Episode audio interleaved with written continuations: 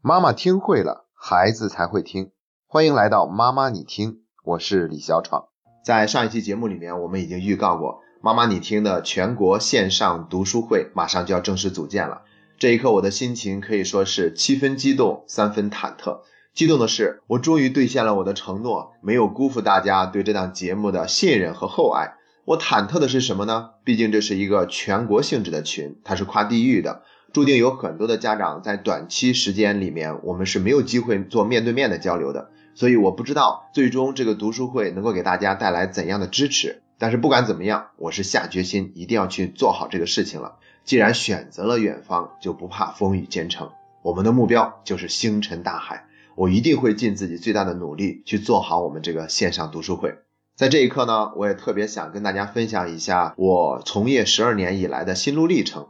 其实，在最初工作的时候，我是主要做青少年的素质教育的，也就是给孩子讲课，然后讲一下夏令营和冬令营。讲完课程以后呢，我也会给家长们打电话进行回访。回访的过程中，我就会意识到一点，必须得支持到家长有相应的同步成长，否则的话，孩子的进步是很容易被打回原样的。于是呢，大概在八年以前，我就开始在我的夏令营毕业典礼之前加上一节家长讲座，然后很认真的告诉家长。前面这几天夏令营里面的课程只是做了一半的工作，接下来这一场讲座是做剩下的那一半工作。也就是说，我用前面几天的努力，那对你的孩子有了一个初步的了解，这时候呢，也就更容易赢得你的信任。所以在这一刻，我提一些什么样的建议，去传播一些什么样的家庭教育理念，家长就更容易听得进去，也更愿意采取行为上的调整。这样就会影响到他们的家庭教育有一个持续的进步，家庭氛围会变得越来越和谐。事实证明呢，有这样的一堂家长讲座，的确也起到了一个非常好的促进效果。但是我的工作呢，总是在各个城市之间跑来跑去，所以即便我讲了一场讲座，也可能那是唯一的跟家长有接触的机会。从此以后呢，我们就再也见不着了，而且这些家长想找我也找不到。所以我内心就觉得自己对于家长的支持一直都是非常有限的，哪怕后面我又讲了大量的家长讲座，在学校里面或者在教育机构里面，我都一直觉得我做的还不够多，好像自己的这份工作有那么一份亏欠一样。直到后来，我发现我可以用网络的方式来弥补这个缺失。现在呢，无论我走到哪里，讲完课以后呢，我都会把妈妈你听的链接发在屏幕上。然后大家可以通过收听我这档节目，继续了解我传递的那份教育理念。无论你在哪个城市，在哪个地方，都还可以通过这档节目联系到我。这样的做法呢，终于让我心安了一些。以前不是有一句话吗？叫做不光要扶上马，必须得送一程。所以以前我只讲家长讲座，可能就只是扶上马，后面是怎么样的呢？我并没有去关注。但是现在我不光扶上马，我还用这档节目去送大家一程。而且从去年春天开始，我尝试了一个新的、更好的支持到大家成长方式，那就是组建读书会。那我组建的读书会的家长们呢，每天通过读书打卡、写心得，而且一周一次线下的交流，他们获得了一个非常好的成长。简单的来说呢，至少这些家长们面对问题的那种焦虑程度明显下降了。他们不再像以前那样不知所措，或者脾气暴躁，或者说是在那个地方啊，像热锅上的蚂蚁一样着急的团团转。那我们在读书群里面都调侃说，知道大家都各有各的困难，都过得不好，我们心里面就平衡多了。的确是这样，我们面对问题、解决问题的能力不仅提升了，而且呢，我们的心态那种不为所动的状态也有所提升了。所以这也让我真真切切的看到，那读书会对大家的支持是更加有效的。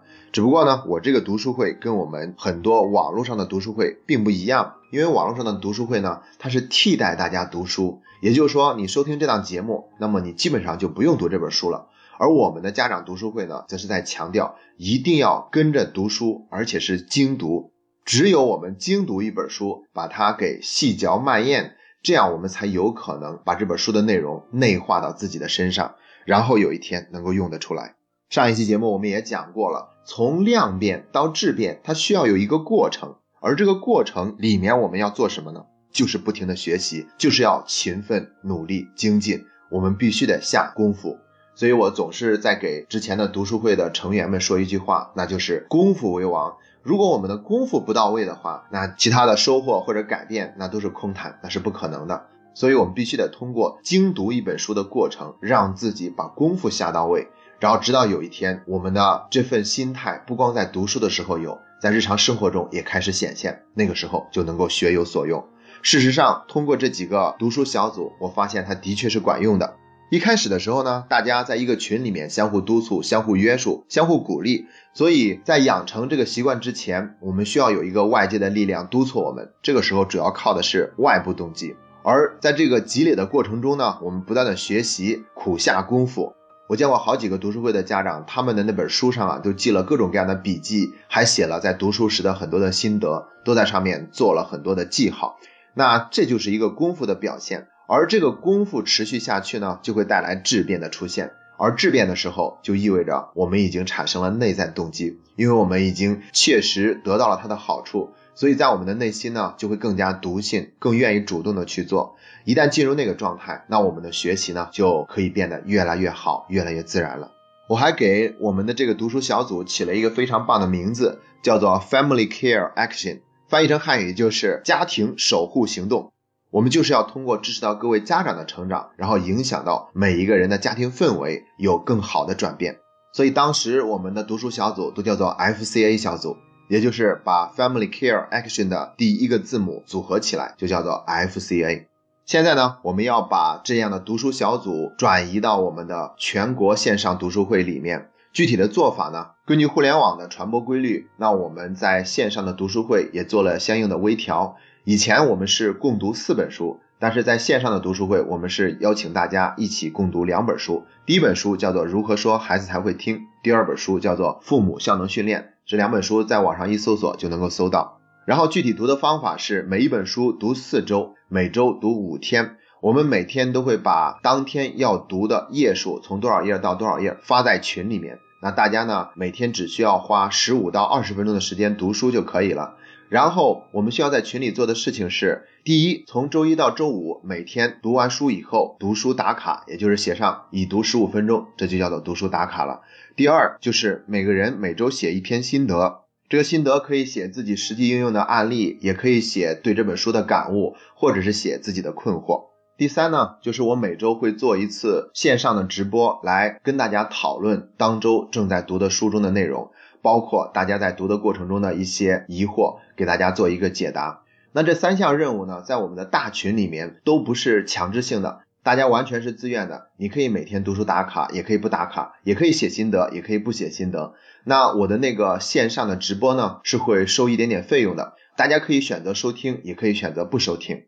这样的话呢，可能有人会有疑问了，说如果是这样松散的话，我们怎么样才能够保证大家能够有所收获呢？是的，那接下来的内容呢，就是更重要的那一部分了。就是我们不光组建这样的大群，我们还准备建立 FCA 的精进小组。那精进群里面的要求就完全不一样了，它是有严格的要求的。如果说我们的大群就相当于是菩萨心肠，那准备了这样的一个群，让大家在这个地方随意的、自由的汲取营养。那精进群则是菩萨心肠与霹雳手段的结合，也就是说，在这个过程中，我们是有约束的。而且呢，我们也会给这个精进群提供更严格的支持。那我们的 FCA 的精进群是为那些不满足于按部就班的成长的家长准备的。如果你愿意的话，你需要提交一份申请表。那通过以后呢，才可以进入我们的 FCA 精进群。很显然，在精进群里面呢，我们更强调的是学员自身的努力。孔子曾经说过一句话，叫做“古之学者为己，今之学者为人”。所以，我们现在的学习都是要学以为己的。因为孔子所说的“今之学者为人”，他指的意思并不是我们所说的为人民服务那么伟大和高尚，而是说现在的人学习都不是为了自己，而是为了学了以后可以在别人面前炫耀，把自己跟别人区分开来，有了这样的一份优越感。那像这样的学习动机，它不是最正确的。我们就是要学以为己，每个人为自己的成长负责任，用更精进的态度学习。所以在精进群里面，我们的要求会更加的严格。周一到周五的读书打卡是必须有的，每周一篇心得也是必须完成的。而且我们会给大家的读书打卡还有作业的完成情况进行统计。同时呢，我们也会给我们的精进小组更多的支持和帮助。那比如说，我们会优先邀请这些精进小组的家长参加我们的家庭教育实验计划。啊，比如说我最近想做的一个事情，就是在写作业这方面给大家一些具体的建议，然后去让大家每天在实际生活中有所操作，并反馈过来一些信息，进行一些数据统计，然后在过程中呢，我不断的去做出一些调整，最终保证这个孩子在写作业方面真的有数据上的明显进步。除了写作业，还有关于玩手机的呀等等，那我们都会把这些具体的建议去实施到生活中，看看最终效果是怎么样的。那用这样的方式给大家带来一个更加务实的成长。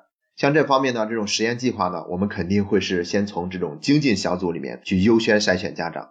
那我们给大家的读书呢，有两个不同的选择，一个是加入我们的读书会的大群，一个是进入我们的大群以后申请加入我们的 FCA 精进读书小组。不知道您是对哪一种学习方式更加感兴趣呢？无论怎么样，邀请您先加入我们的读书群。扫描我们今天节目下方的二维码，就可以加入到我们妈妈你听的全国读书群了。后续的支持，我们将继续在群里面向大家做出公布，包括我们 FCA 精进学习小组的申请表的发放和回传这些具体的事宜，我们都将会在大群里给大家做一个详细的公布。再次欢迎愿意成长、愿意学以为己的家长们加入我们的读书会，让我们一起用一种更加努力的方式收获更多的成长。今天的节目就到这里，感谢您的收听，这是妈妈你听陪你走过的第一百三十六天。